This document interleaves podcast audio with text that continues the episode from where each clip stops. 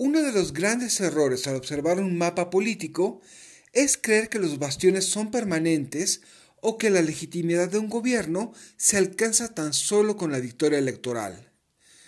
Eso puede llevar a que caigamos en cálculos alegres rumbo a 2024, como sucede con el Frente Amplio y sus alcaldías en la Ciudad de México. Realpolitik 101. Comentario político rápido, fresco y de coyuntura con Fernando Duorak.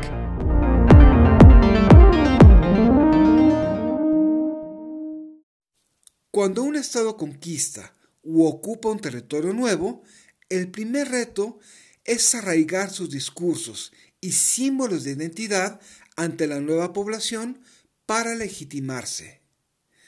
Así, instrumentan políticas para implantar idioma y costumbres, en no pocas ocasiones a través de asimilar las viejas creencias y estructuras. En casos extremos, se recurre a medidas como imposiciones de lengua o religión, prohibición de manifestaciones culturales o incluso desplazamiento forzado. Aunque vivimos en una democracia, una persona que gobierna debe legitimarse si desea mantenerse creíble y fuerte. El oficialismo ha sido hábil en ese rubro, no solo usando símbolos y discursos comunes, sino denostando diariamente a la vieja élite política.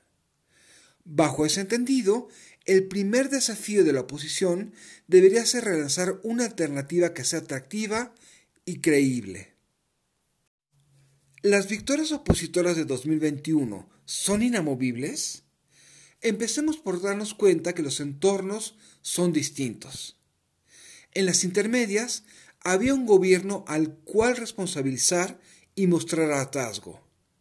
En cambio, el próximo año cambiarán las personas y tan solo con eso habrá quienes voten prospectivamente en lugar de retrospectivamente, bajo consignas como López Obrador no cumplió lo que prometió, pero verán que Claudia sí.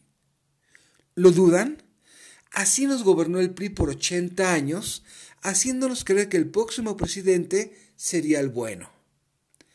En segundo lugar, las elecciones de 2021 ocurrieron un mes después de la tragedia de la línea 12, lo cual ayudó a movilizar el descontento en el poniente de la ciudad. ¿Por qué no tuvieron eco en la zona directamente afectada? Porque, en vez de mostrar empatía y apoyo a quienes perdieron familiares y vieron su vida cotidiana afectada, se dedicaron a medrar del escándalo. ¿Qué tanta posibilidad tiene la oposición de mantener sus alcaldías? Dependerá de qué hicieron para resignificar la función pública en temas como eficacia, combate a la corrupción y seguridad, en lugar de culpar a Morena de todo. Solo con un buen discurso y un mejor desempeño podrán afianzarse. Veremos en menos de un año qué también hicieron esa tarea. Soy Fernando Duarac y esto es Realpolitik 101. Hasta la próxima. Sigue a Fernando Duorak en Twitter y en Facebook. Visita fernandoduorak.com para más información y análisis político.